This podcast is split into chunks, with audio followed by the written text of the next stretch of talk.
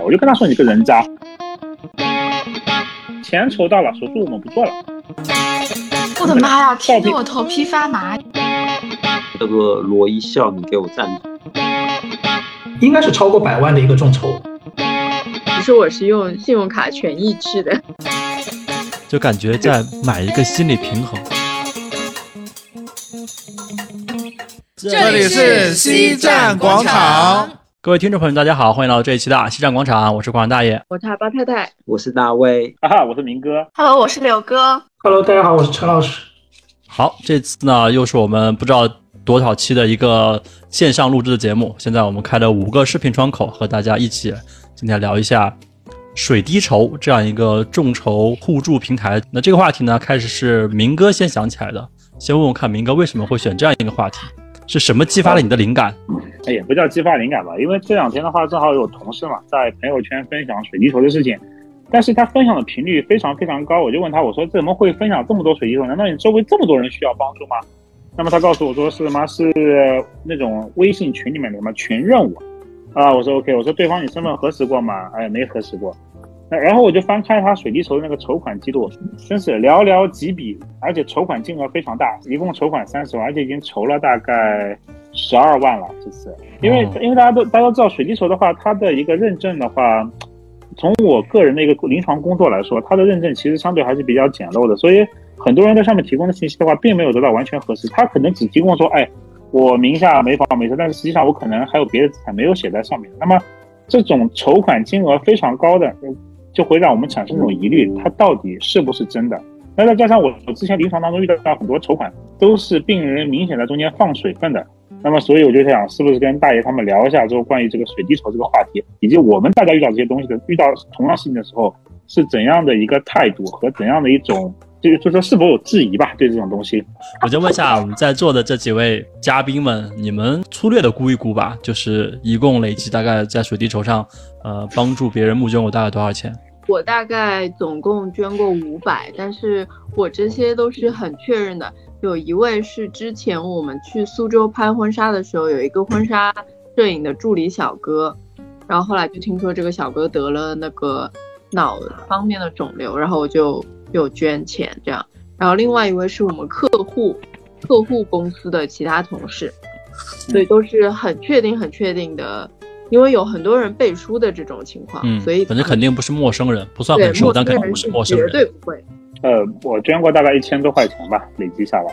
因为可能开始是这样子，最开始接触水滴筹的时候，我们觉得，哎呀，人都有怜悯之心的，就是想想看，这一百两百块钱，你说也不算很多，反正也没啥嘛，那就捐给这些人吧，他们也许真的需要钱。但是到后面就发现不对了，这水滴筹铺天盖地。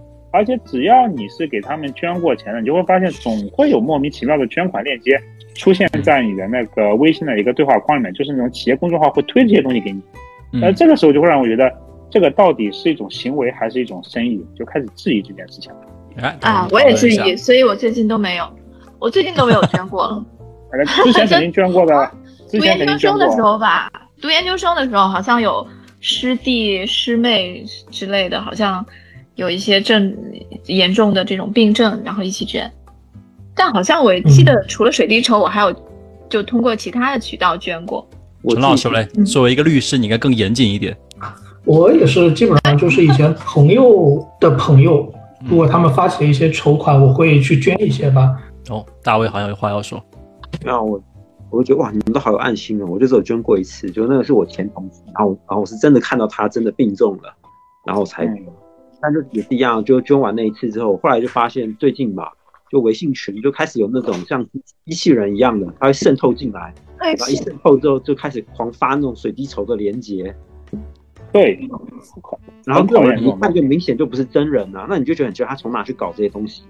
我情况大概和明哥差不多，我大概粗略的算了一下，可能就是两千左右吧，其中最大的一笔是捐给我们一个同事，当时他真的是情况蛮严重的。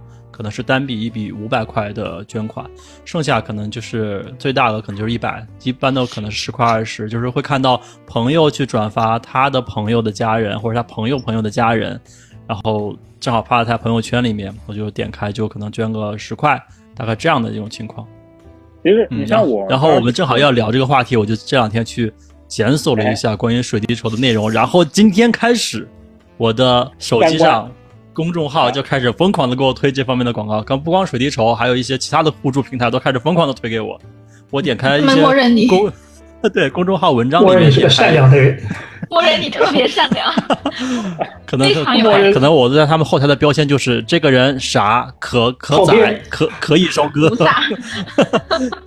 然后我连看那种公众号就文章，它的中插广告里面都是水滴筹的，就好神奇。嗯应该大数据检索能够检索得到的。你检索过之后，他们可能说希望你就是觉得你有这个捐的倾向，他们可能多轰炸几次，可能轰炸十次，你捐一次的话，就就上面打动了是有些，对他也是有收益的，收取管理费的。所以很确定的一点就是，他们一定有在这些社交网络的平台后台去投放，去花一些大钱去精准的投放。这不是一个公益组织吗？那他干嘛要运营？投这么多广告很费钱呢。我司都不太舍得投这样的广告。它是一个上市公司，说明你司他在美国现在不是很缺客户。对，他他他是在美国上美国上市的这家公司，就是我我不知道柳哥有没有接触过，因为在我们临床当中的话，曾经在有一段时间水滴筹最火爆的时候，我们的那个病区里面经常会出现水滴筹的工作人员，他们叫一线的业务员，他会拿着那个广告去给我们每个病人发广告，然后告诉他，你只要提供你的病情文案，由他们讲他们会负责帮你们写，或者说教你们怎么写，然后去投放到相应的群里面。但是他每筹的费用，好比说你筹三十万，那么他会从中间抽取百分之多少作为管理费。嗯大家不要小看说抽百分之几，这些筹款的人，我见过的几个，一个筹十几万，一个筹三十万，这是算比较常规的一个数字。因为我不知道大家对这东西是有什么观念，因为可能前一段就前几年的时候，水滴筹筹款甚至说几十万都立马筹到了，因为那当时大家没有几个人筹这个，大家当有人发现哎这是个致富路子的时候，好了，那事情变味了，就有很多人开始疯狂筹款，就不管他钱够不够，能从老百姓头上骗多少钱就是骗多少钱呗。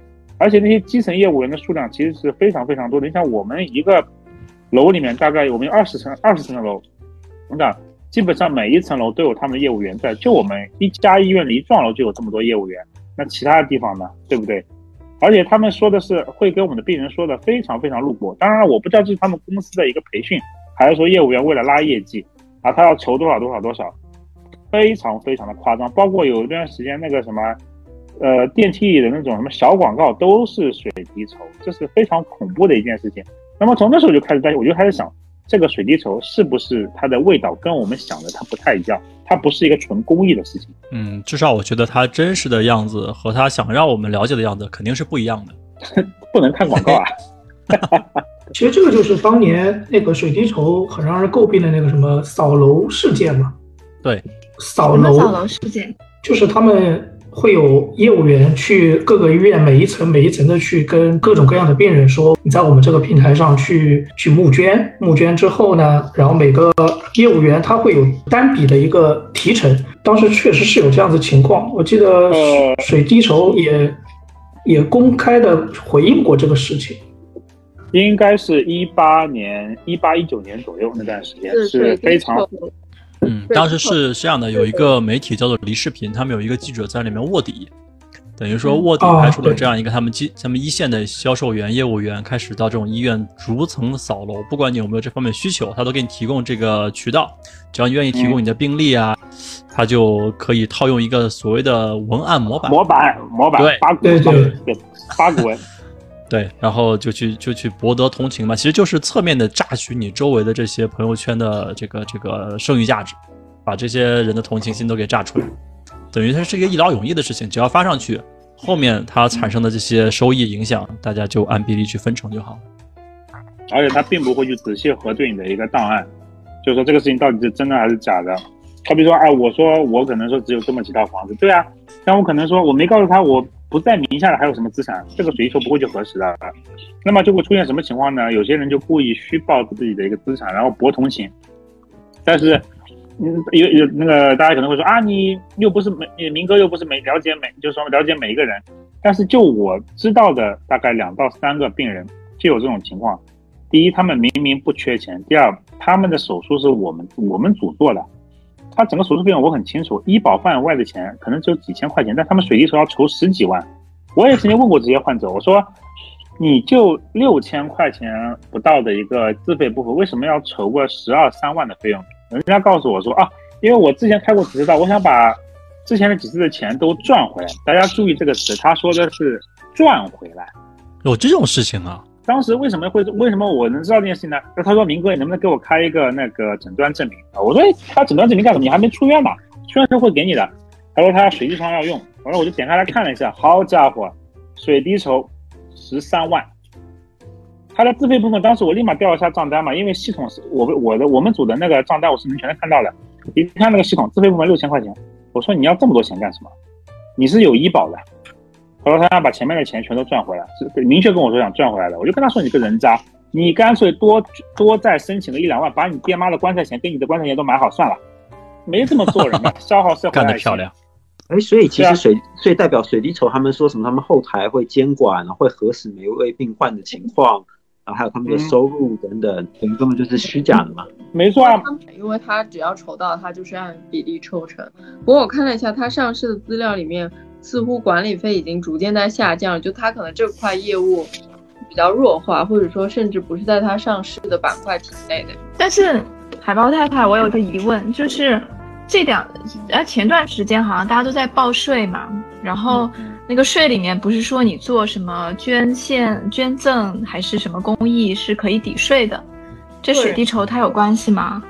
个人的捐赠也是要你通过一定认可的机构，然后在你对。就是在你这个综合，呃年综合所得申报的时候去做一个抵扣，但基本上其实很多人是不会去做这件事情的。一般上我们捐的话都是捐给一些社社会性的公益组织，但是法律对社会性的公益组织呢是有明确的定义的，至少那个水滴筹他们公司实际上它是属于一个公司性质，它。不属于这些公益社会性公益组织，呃，所以我们捐给水滴筹的这些，实际上是不能作为那个呃扣税呃抵税的部分来来来申报的。就是任何可以在抵税前去做一个不征税处理的，都是经政府认可的，呃，慈善组织都是。它应该是有一个 list 的，在里面的机构就 OK。基金会对对对，一定是要。对，但问题是我们也没有要凭证，然后还有就是，就是比如说像我记得之前有一个眼科医生被砍嘛，然后我们也是去捐钱，然后还有什么？哦，你说你们是二零捐吗？没有，我们通过美国的那个校友会，就是我们有那个华西在美国的那个校友会。嗯，刚刚暴露了学校，快帮我删了。这么高级，干嘛要删他？华西没事的，华西多了去了。没关系，他不算是哪个专业。对，然后后来，后来还有就是，比如说五幺二地震，然后比如说二零二零年的这个疫情，然后大家都是捐了钱的，但是其实我们都没有要到任何的凭证嘛，所以其实也没什么用。说到那个五二零地震，是五幺二地震的时候，对吧？那时候我们捐了很多钱，对。对，大大大家就说，你们如果后面去跟进一下，就会发现当地的那些县政府，他们后面都鸟枪换炮。本那些地方本来是很穷的，本来是说很破的一辆小卡车，现在不得了，很多开的是路虎。楼塌对，五幺二过了之后，成都、成都、四川成都地区就开始大发展。所以我觉得就是，呃，大家遇到这种就真的是大破大立吧。所以我觉得上海应该也没问题以后。今天下午，因为我们要讲水滴筹，我还正好去查了一下相关的案例。就比比如说，我筹了十五万，实际上我最后只花了十万。呃，水滴筹公司是当时是有有去起诉的，而且还胜诉了。而且这个案起诉那个募捐的个人，起诉那个呃去就是发起这个发起人募捐的人，对对，呃。当然，他这个当时还被评评为了二零一九年的呃十大民事行政及国家赔偿案件的标准案例。其实它是有这样，后面是有这样子一个追回来的一个途径的。如果说你这个存在虚假，或者说你这个钱不是实际上用于治疗，但是主体只能由公司去。对啊，公司去追，追完了他他他胜了，他又又在那个社会层面挽回了一层自己的名誉，但最终他又没有把这个钱真正还给捐款的人。对，对就是之后这个钱他是怎么处理的，这我们就不知道了。没有后续了。哎，我觉得很好奇，就是他可以去追溯那些没有真正用了钱，但是他也可以不去做这件事情，就是民不举，官不究嘛。如果我是这个一百个、两百个捐款人之一，那我去强烈的要求他去去去追溯的话，他也许会去。但是如果没有这些人去要求的话，他其实可以不去的，因为可能二十万的捐款，它是来自于两百个人甚至两千个人的零零星星的钱。这对于每一个人来说，其实钱是不多的，他没有这个动力去一定要把这个钱给追回来。那其实公司压力不大的。那如果而且对于公司来说也没有没有损失嘛。对，那如果发起人他就真的有一大部分钱他都据为己有了，没有作为治疗用，然后呢，水滴筹公司又没有去去去严格的审核，那这事儿算诈骗吗？呃，就以公布的那个案件来看的话，呃，虽然实际上里面可能有欺诈的行为在，但是最后认定的话，还是以一个民事上的一个处理。民事上处理有一个叫不当得利，呃，不当得利的话，主要就是返还，主要这个案件还是以不当得利来来判的。就只要返还，没有惩罚，没有赔偿。呃，返还的话，同时还返还了相应的利息、利息损失，嗯按照然后这个钱，然后这个钱呢？按照 ARPR 来算，对，或者说按照到同期的那个国债银行银行利息嘛，钱退回来之后去哪里呢？这个就不知道了。感觉刚刚对陈丽突然间一下把气氛拉到非常严肃的那个状态，就觉得在啊 这就是我们要的。你你说到这个听讲了。对，因为像陈律师刚刚说那个钱的一个用途，我在临床上还遇到过一个病人，是一个小姑娘，她呢在脸上长了一个神经纤维瘤，很大的一个神经纤维瘤，后面慢慢压迫呼吸的。那么很有意思，首先就说大家就聊开点八卦，就是小姑娘，小姑娘的妈妈还是神经纤维瘤病，小姑娘的妈妈也是有这个病，但只是症状不明显，但这个病其实是有遗传倾向的。于是乎，她在明知自己有这个病的情况下，跟小姑娘的爸爸结了婚，然后呢，故事的啊，我跟她的前夫结了婚，生下了这个女儿。那么而后呢，当她前夫发现这个小姑娘是遗传这个病之后呢，立马把她两个踢掉了。于是乎，小姑娘的妈妈又和第二个老公结了婚，又生了个儿子，但是很很运气，第二个儿子呢就没有遗传这个病。那么这时候来了，我们 focus 在这个小姑娘身上。小姑娘第一次在当地治病，也是你们也应该是四川过来的吧？来治病的时候呢，他妈妈是发起过水滴筹的，结果无意中我遇到了这个小姑娘的小叔，他跟我说，第一次水滴筹的钱，他妈妈没有拿来给小姑娘治病，拿来还房贷了。对，然后这然后然后第二次又发起那那他治病的钱哪儿去了？还房贷了呀，他没治病啊，所以他治哦没治他没有治病，这就为什么第一次到现在肿瘤一直在长大，他一直没有去治疗，最后压迫气道，吃东西吃不下，呼吸也呼人吸不进性的。恶，简直。而且她这这小姑娘其实说在，如果不看神经眼瘤病，长得其实很清挺清秀的一个姑娘，大概十三四岁吧，我记得。第二次又发起水滴筹，那么水滴筹发起完之后，啊，这次的钱总会给她治病了吧？哎，不好意思，钱筹到了，手术我们不做了，回去了。是我是管床医生，他就跟我说的，明哥，儿子，比如说医生，他说这个手术我们不做了。我说你钱筹到了，你干嘛不做？他说风险太大了。OK，然后我跟那小姑娘小叔一直保持微信联系的。两个月之后，这小姑娘终于因为肿瘤越长越大，气道压迫，又影响到她的进食，活活饿死了。这就是我们很典型的故事，没人去追究她的钱用到哪里去了，可怜可怜吧！我的妈呀，听得我头皮发麻，简直。照片很震撼，在她的下巴下面位置有一个妈拳头那么大的肿瘤，你说你怎么弄？有人会说啊，医生你怎么有有有有些人可能说啊，医生你为什么不去救他？他他才十三岁，他没有成年，他没有决定权的，这第一点。第二点，这个手术是很凶险的，离大血管太近了，就算这个手术能做，也是要冒很大风险的。结果小姑娘他们家里面钱拿到之后不做了，后来我就问他妈妈了，我说你为什么把第一次的钱拿去还房贷，不给你女儿治病？他妈妈呢只是不说话，但流眼泪。我当时我就蹭就上来，我说你有什么好哭的？你是觉得你很善良吗？我说第二次这种情况，是不是我们国家的这个这种还不算诈骗吗？健这种法制不健全吧？没有应该可以。强制给小朋友做手术吧？这是危及到生命什么的。刚才明哥说的那个情况呢，正好跟那个我查的案例也是我很吻合。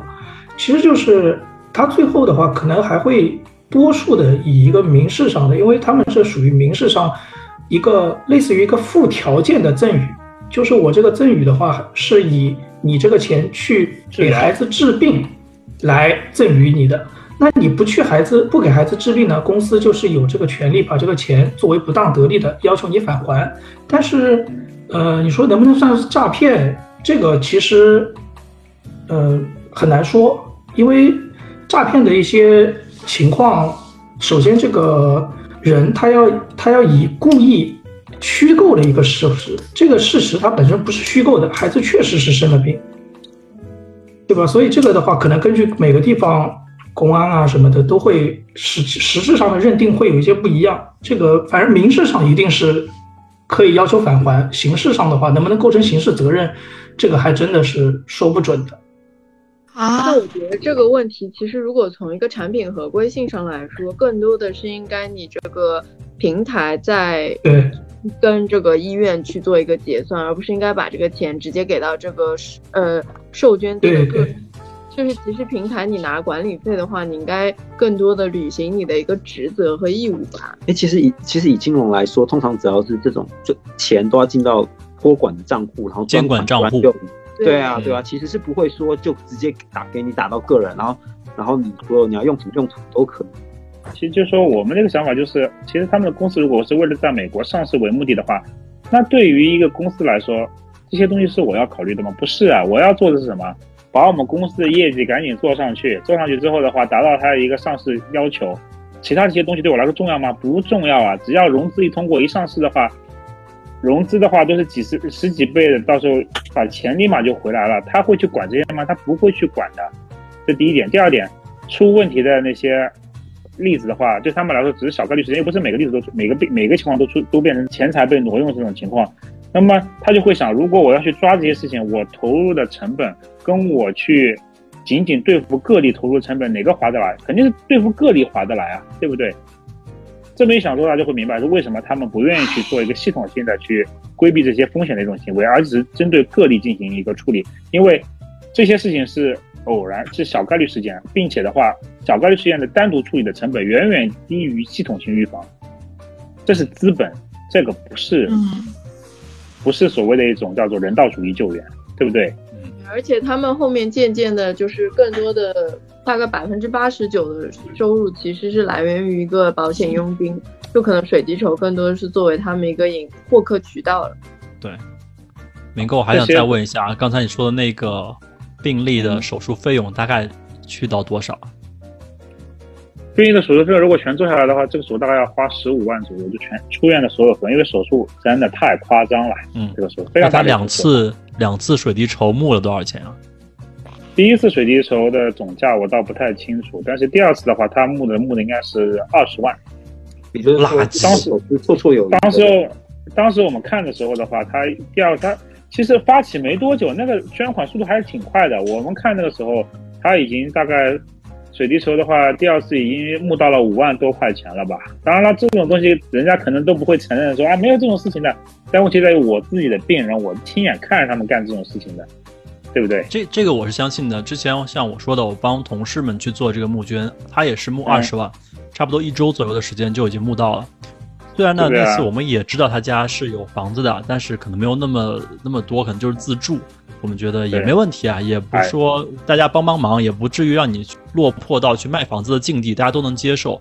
包括甚至后来我看到水滴筹他们收百分之三的管理费，我觉得也能接受。毕竟他提供了这个平台和渠道，不然的话这事儿没人做，不可能有什么人做这种义务的事情嘛。没人做，不是大家更没渠道，可能困难就变得更多。但是我实在是没有想到有明哥说的这种去靠这个手段去行骗的。去敛财的，这个就有点夸张了。哦，我就这么说，那个大爷是这样子的，就是因为我在临床一线，我一三年开始进进入正式进入一线嘛，到现在已经九年了。就说从一步步走过来，很多时候我们总是去宣扬人性的善，但是我可以告诉你，人性本恶，尤其是在这种情况下，人更多的是一种贪婪和他的欲望的一个体现，这是第一点。第二点的话，就是有些人会说啊，善良是我们中华传统的美德。我告诉你，这就不完全正确的。善良不是一种美德，善良是一种能力。你有能力才会去善良，对不对？所以不是人大爷性本善，不是大爷京剧，民歌京剧。对，而是而是而是世俗医生诱发金句，对，对，就是 可能筹款的时候是有善善意的，但是真的那钱到了手里之后，就开始歪歪一些别的了。你你想想看，我那个病人跟我说，他要把这些钱赚回来，他筹款的目的就是为了赚钱，他把它作为一种敛财的工具。这种人少吧，也少吧，不会说一百个病人里面可能二十三十都是这样，很少那。我这这是这样子啊，刘哥，就说我看到过还有几个病人，有些病人是这样，他是比较体一个体面人，他是为了医生，我就算有困难，但是我不动用社会资源，我不愿意用什么水滴筹，嗯，留给更需要的人。这种人，这这种人有吗？有。我我我就是这种人，哎呦，行了，刘哥，你也你你 你的你是有实力的那种人，好不好？你先放下你手中的啤酒和小龙虾，你再说。我发现我根本吃不了我的小龙虾，因为吃起来可能会太香，已经哎呀，已经都做好了。哎呦，隔隔着屏幕大家都被传染了是吧？都开始流口水了。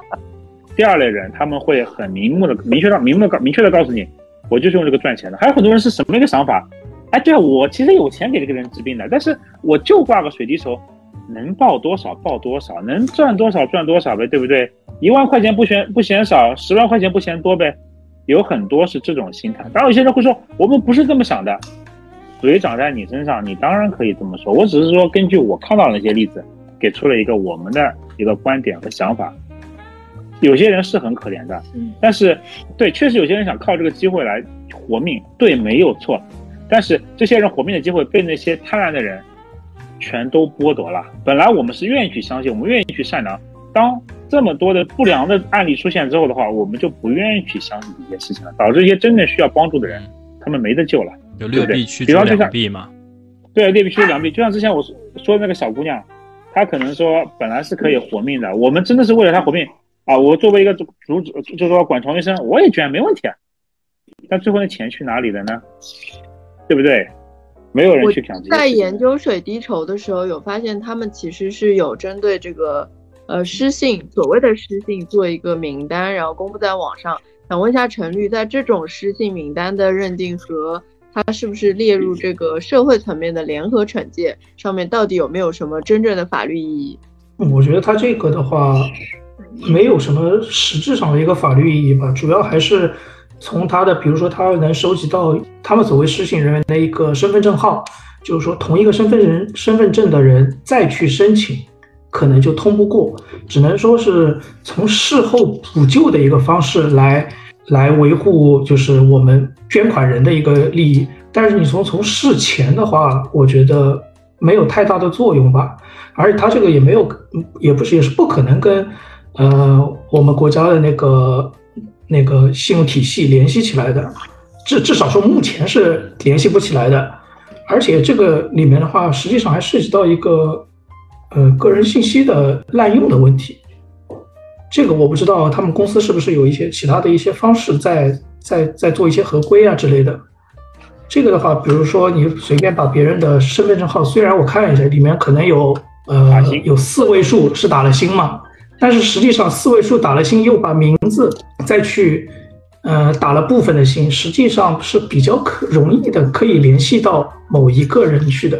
就像刚刚说的，这这么多这几个失信的人员摆在那边，大家会想一件事情：首先第一点，他的管理费已经收掉了，对不对？嗯，他每提钱都有管理费。那么 OK，问题来了，我追回其他那些钱的产生的成本，跟我不追的成本哪个更多一点？当然，这个我不是公司的人，我也不知道。嗯但我相信，作为一个资本，他会去选择成本更低的一种方式去处理这个问题对。你陈律师，我不知道你的观点如何？如果去追，一定是会产生一些，比如说诉讼费，诉讼费当然是由败诉方承担，当然，但是肯定也会产生一些，即使是公司人员去应诉起诉，都是要产生一些费用的嘛，时间成本或者金钱成本都是有可能会产生的。那对于他们公司来说，肯定是有不好的一个影响。但是，我觉得如果说真的说某一个案例闹得会特别影响他们公司的名誉或者声誉的话，这个的话，他们还是愿意去花这个钱去做这样子一个事情嘛。就是他在权衡到底去追还是不追的时候，他其实是在看哪个经济收益会更对好。，啊，但这个其实蛮难追的。就像明哥刚才说那个案例，如果如果这个小姑娘后来做了手术，她那个钱可能也没有用完，但她可以说我这些没有用完的钱，我可能是后续的一些附件啊什么，可能都会用到这些钱，这些你就无从考证了。关键在于你真的用在这上面，你说哪怕多一，好比说有百分之十用完了，没人会去追你这些东西。但是问题是，你就拿着钱不干正事儿，那大家就会觉得很不爽了。哦，你消耗我们的同情心了。现在其实，在消耗我们大家的一个善意嘛。是的呀，对的。而且现在大家发现没有，我们现在看到的比如说筹款金额一个比一个夸张。五十万的见过吗？我见过。我见过最大额的应该就三十万。三十万，然后很早以前了吧，还有说要筹款五十万的，我也不知道他们家在想什么。反正筹款额度还有什么三十五万的，我在想，你这就大家的钱都是封面刮过来的嘛？真的额度都敢往上写啊。然后还有就是我自己的一个算是一个江湖上的一个朋友吧，啊，他自己的一个亲戚。出车祸了，那么他的经济状况我是知道的。OK，他要筹款十万，但问题在于，其实你是拿得出这十万的，你还硬要去筹款十万，那你这个意义在哪里呢？我都懒得去举报他，因为我觉得算了，这个从道义上来说你是要被谴责的。但是说难听点，他钱放理财拿不出来了吗？我这个存了定期，他定期也是可以提前取出来的。对，有个很有意思的情况，就是他那个留言板里面有很多他的亲属在留言，那些亲属的头像你会发现，哟，一个穿的很倜傥的一种穿着，然后，但是你就会在想，既然穿的都这么有水平，难道五六家人家凑不出十万块钱吗？那让亲戚先帮你垫呗。可能有点就是，那个是这个水滴筹钱是不用还的，对他们肯定会优先去花那些不用还的钱，对不对？以前还有个新闻，不知道你们有没有听说过？应该还是挺有名的，就是那个这有一个相声演员，他也去那个水滴筹发了一个百万以上吧，一个众筹，嗯嗯，后来不是闹得挺大吗？说那个人其实在北京还有两套房，一套呃一辆车，但是还是在那个水滴筹上发起了一个呃，应该是超过百万的一个众筹。啊，他可能是可能是怕生活质量降低吧？这，嗯，啊，我现在好想去查一下，就是现在都有什么样的水滴筹，但是我要忍住，我怕他们盯上我。呃，是是这样，就是现在现在的东西的话，就逐渐开始变味了。然后另外一点就是说难听点，就是说人心不古，世风日下，就是现在这个我们接触的一个形象。另外一点就是有些人可能会说啊，穷人是值得帮的。但是实话实说，这么多年临床工作下，当然有些人听我这话可能觉得很不爽啊。我可以很明确的告诉大家，富生良心，穷生恶意。在同样的人口数量里面，高收入人群他做出很多出格事情的比例，其实是远远低于那些低收入人群的。这是第一点。第二点就是，有些人或者说他很体面的人，为什么他不愿意去做手机？他他有他的尊严。这就是说，一个去看重自己尊严的人，他做的很多事情他是有底线的，他不会去突破，轻易突破这底线。他不是说不突破，他不会轻易去突破。那么我们临床上有句话叫做什么？朝你下跪的人绝对不能救。为什么？他连自己的尊严都可以随便践踏，踏你的尊严的时候，绝对不会手下留情的。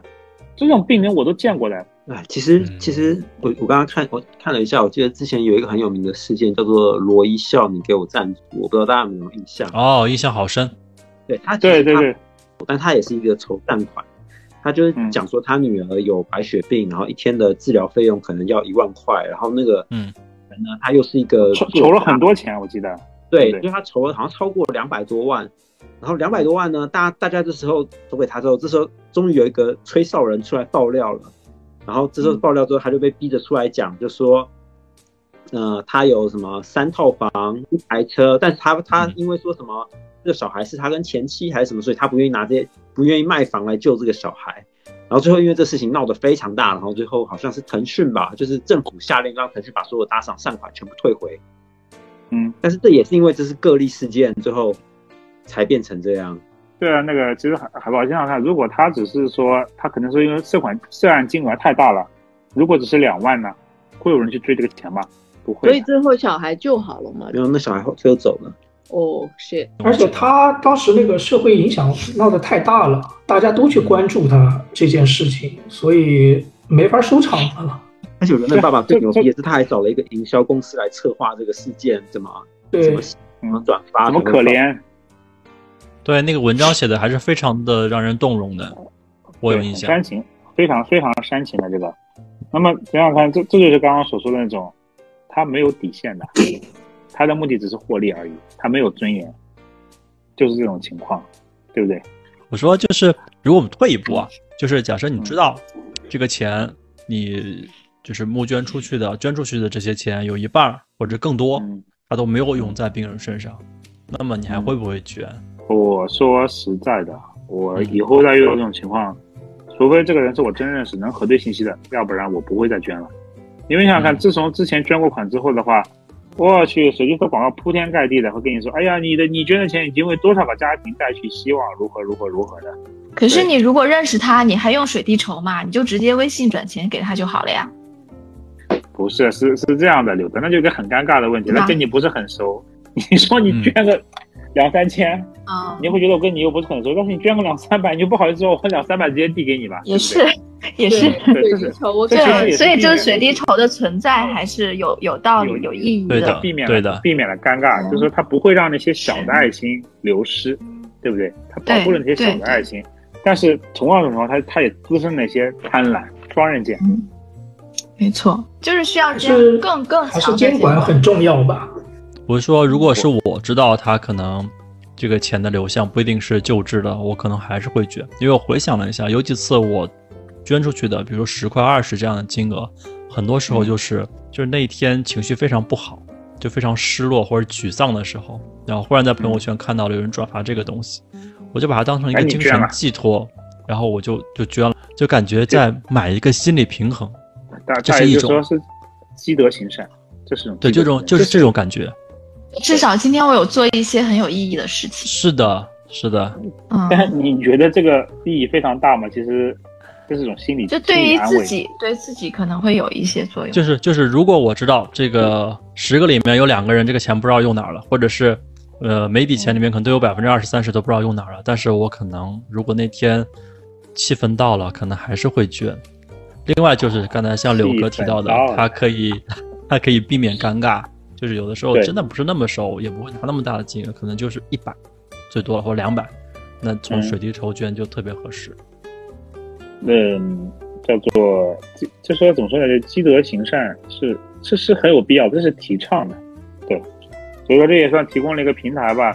有时候你可能说什么十块、三十块、五十块什么的，你说这钱也干不了什么太大的事情，但是呃什么叫做积少成多嘛？你稍微对献点爱心，这也是一种心理安慰，对不对？我但是在做好，正好就是因为积少成多这个事情，哎，就是有空子可钻。我现在有点想一想就后背发凉的，就是我很担心这帮基层的业务人员，就就嗯像我们当你 当这时看到的在推销房子的人一样，他是只管成交，他是不管承诺的。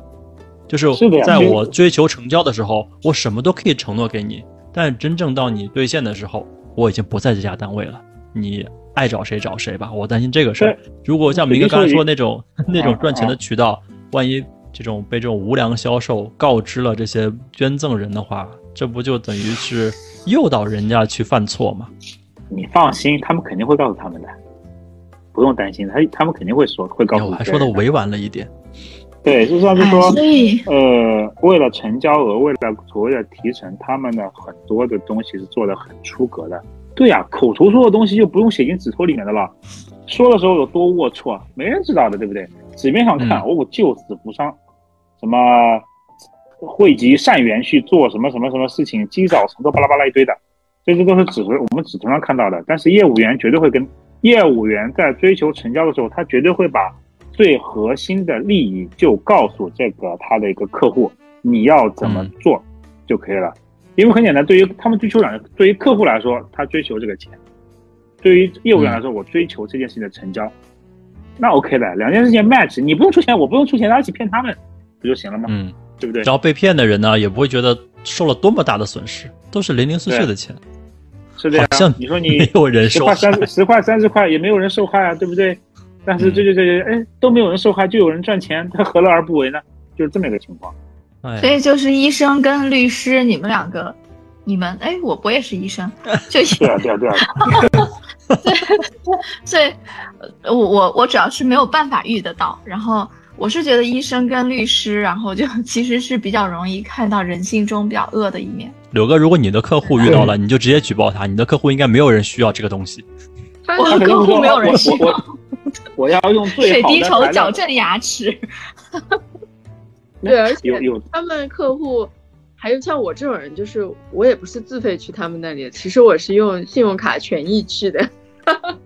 商业保险都是 有的我的。牙齿要美白，一个人捐赠多少？对，所以所以所以就是很多时候，水滴筹一下，对我们不美白就没有办。法。法活下去。是的，是的，是的。哎，所以就说这样一来的话，整件事情就变味了，它有商业气息在里面了。然后你就说啊，这个明哥，我们有什么别的什么公益途径？我们国家最大的公益途径我们都知道的呀，对不对？那个什么美美，对吧？住大别野，开豪车，当然这肯定是谣言了。我跟你说，绝对是谣言，要辟谣的。但是大家都懂的呀，你说是不是？嗯，哎，其实我可以跟你们讲讲，就台湾有一个有一个慈善机构，我觉得他就有有一个方法做的还挺不错的。就在台湾消费就都会有那个发票嘛，然后发票都是需要就是呃政府每个月月底的时候会公布说哪多少号码你就可以中奖啊，这中奖其实也很少，大概就几等于几十块钱人民币这样。但是嗯就是因为会中奖，所以大家会累积发票，所以就不容易逃漏税了。嗯然后这个基金会呢，他也不跟你直接要捐钱，他就在每个报销报销便利便利店，他说你这发票你不要的话，给顺手捐给我。然后我，然后很多人就顺手就不要捐捐给他妈妈，然后他就他就每个月月底的时候就去政府开奖嘛，他就把这些东西全部打开，就说哎呀，我们从政府的这个款里面，我们这个月中奖多少钱，然后我们会用在那个植物人身上，每个月有多少钱等等等等。这个就大大卫，你是哪年来大陆的？我一三年，一三年，那就其实，在你来之前，大陆其实用过这个方式的互联网还没有那。么蓬勃之前，就就是就是之前我记得以前我们也是有发票刮奖的，对我中过20对对对，我读大学的时候以前是有的。对我好也是10像中过年前五块，嗯，对这个效率都是定五五块二十，我对这中的最效率效率高是一百。肯定没有互助平啊一百哎，我这发票中一，百，这是啊不算多发。票能中一百的吗？有有最高的去年，而且去年我有个东北的一个同一个算是同行吧，他中了一辆红旗轿车，红旗发 H 发票中的吗？发票刮出来的，他又加了点钱，变成 H 七了，同志们，这是这真的是发票刮出来的。对，我就跟他说了，我说这个老孙，我说你这个你买辆红旗轿车干嘛？没有看没有，我觉得不会有人去买红旗轿车，至少我因为我没驾照，所以我说哎，不会有人去买红旗轿车的啦，怎么会买辆红旗呢？还买了 H 七？他说啊，这个阿米尔这东西是我这个发票刮奖刮出来的，本来是 H 五，他又加了几万块钱变成 H 七了，真的是刮出来的，friends 们，这个东西不是假的，是真的。所以像刚刚海报说，台湾那边收集发票，这个中奖率可能比较高啊，去积少成多，然后拿着钱去做那个公益的事情，嗯，对不对？这个其实就不是老百姓捐钱，就是说啊，我变相从政府那边拿拨款了，嗯，这么一个方式，这应该算是半官方了吧？我觉得不算民，不算纯民间，算半官方了。偏彩票性质。哎，那之前的有一些，嗯比如说，你看我们呃口腔这边的外壳会有一些这个唇腭裂啊，比如说嗯。嫣然天使基金，比如说李亚鹏、王菲搞的，嗯然后还有什么之前也听到过有什么壹基金呐、对吧？嗯，这些就是公益，其实应该还做的不错吧？呃，就说像那种什么微笑列车什么这种公益活动，这个是做的是非常非常不错的，因为它是有有甚至有些它都是国际性的公益组织，它很多很多医生，OK，我是 volunteer，我志愿者，我不真的不收你任何钱，我就愿意做这些事情。那么 OK，这些是做的很好，但是真的说牵扯到某些所谓的国内那种有点名气的、搞点噱头的，那么我相信生意的成分它占的比重跟公益的成分哪个大哪个小，这个是要打个问号的。对 Smile Operation 我是知道的，因为我以前在四大的时候，就是每一年会有不同的可以去做志愿者的，但是那个我就没有，我我没能鼓起勇气去，因为他们说可能会去见到很多这种小朋友啊什么，我觉得我内心太沉重了，是吧？对对对，我我其实没有，其实对吧？我我其实当时只选择去甘肃支教，但是我去支教也整个那段时间心情都不太好，因为我会觉得他们其实更多的不是说金钱上面的一个不足，而是真的就是受教育程度和整体的社会的一个呃层，就是文化程度之类的一个差距。就是我带了蜡笔去，然后我带了十二色去，他们上课的时候就很阔气拿出来说。老师，你看我有三十六色，我有七十二色，然后还跟我说，老师你带来的蜡笔没有紫色。我当时就想说，不是不是说你们这地方没有蜡笔吗？你们怎么都这么就是，对不对？就除了蜡笔什么都有。他们那边的厕所是旱厕所，然后也没有啊，然后有小朋友前想说，老师我要去方便一下，方便一下，但是你知道他要干嘛？他因为他要纸的嘛，他要问我借纸，然后回头之后。过一会儿他就来了，拿辣条说：“老师给你吃辣条。”啊！老师吃辣，老师吃辣。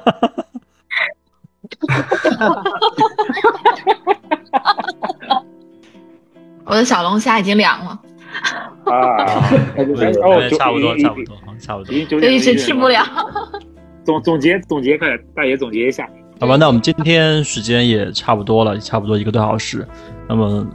关于现在市面上林林总总这些什么公益互助平台也好，什么打着公益的旗号，它背后可能有一些商业的成分也好，还是建议大家有一个判断的逻辑在里面吧。只只有大家都变得审慎起来，可能才能去倒逼有更好的平台、更更完善的一套体系去约束它啊，才能稍微好一点。不然的话，到时候都是劣币驱逐良币，反而是。最终，嗯，承担这个这个不幸的还是我们这些平头老百姓啊，嗯，劳苦大众。嗯，对，OK。